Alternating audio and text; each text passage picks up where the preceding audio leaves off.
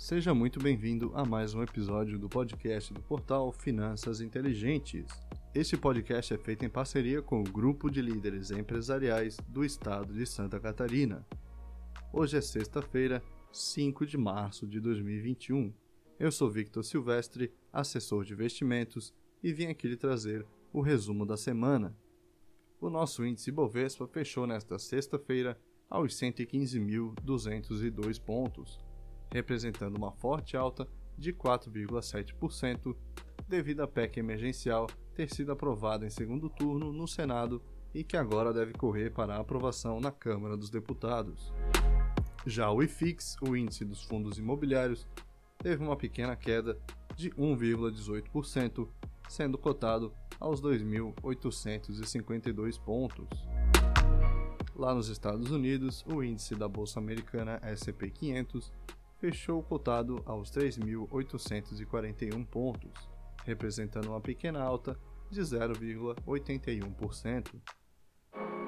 Já o dólar comercial fechou cotado aos R$ 5,68, representando uma pequena alta de 1,5%, continuando o rally de alta após o presidente Jair Bolsonaro trocar a diretoria da Petrobras. E a maior alta da semana fica por conta das ações da PetroRio, com uma forte valorização de 19,67%, os papéis estão cotados em R$ 100,06. Do outro lado da moeda, a maior baixa da semana fica por conta das ações do grupo Pão de Açúcar, com uma mega desvalorização de 72,4%, os papéis que antes eram cotados em R$ 68,30 fecharam a sexta-feira aos R$ 22,91. E nas notícias do cenário interno, a balança comercial teve um superávit de 1,15 bi no mês de fevereiro. Este valor representa uma queda de 50,4% em relação ao mesmo período do ano passado. O governo federal fechou esta semana um acordo para a compra das vacinas da Pfizer. O presidente da República zerou o PIS e COFINS incidentes na comercialização do óleo diesel e do gás de cozinha, o óleo diesel terá incidência zero do PIS e COFINS por dois meses, enquanto o gás de cozinha não terá um prazo definido. O PIB do Brasil caiu 4,1% no ano de 2020 devido ao forte impacto da pandemia de Covid-19. Esta representa a maior baixa da série histórica. Apesar dos desafios, no quarto trimestre a alta foi de 3,2%.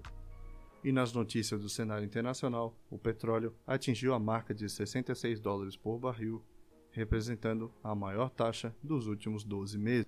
E os Estados Unidos criaram cerca de 379 mil postos de trabalho no mês de fevereiro, bem acima do esperado, que era de uma criação de 182 mil vagas.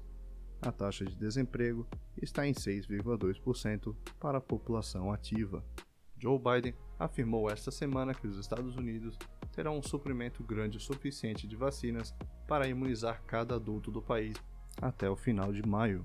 A vacinação é considerada um fator determinante para a retomada da economia em todo o país. E também lá nos Estados Unidos, no início da semana, a Apple anunciou que pela primeira vez desde o início da pandemia, as suas 270 lojas nos Estados Unidos estão abertas. Já o aplicativo de caronas Lyft em termos de demanda por transporte, a última semana de fevereiro foi a melhor desde março de 2020. A gradual reabertura do país reflete o avanço da vacinação. No total, cerca de 78 milhões de doses já foram aplicadas e consequente queda no número de internados por Covid-19, que foi de 60% a menos desde o pico em janeiro. No panorama para a semana que vem, teremos o Boletim Focus na segunda-feira, o índice de evolução do desemprego do CAGED na terça-feira e o fluxo cambial estrangeiro aqui da Bolsa Brasileira. E estes foram os destaques para esta semana. Nos siga nas redes sociais no arroba Finanças Inteligentes. Me siga também no arroba Silvestre. Eu lhe desejo uma boa noite, um ótimo final de semana e a gente se vê no próximo episódio.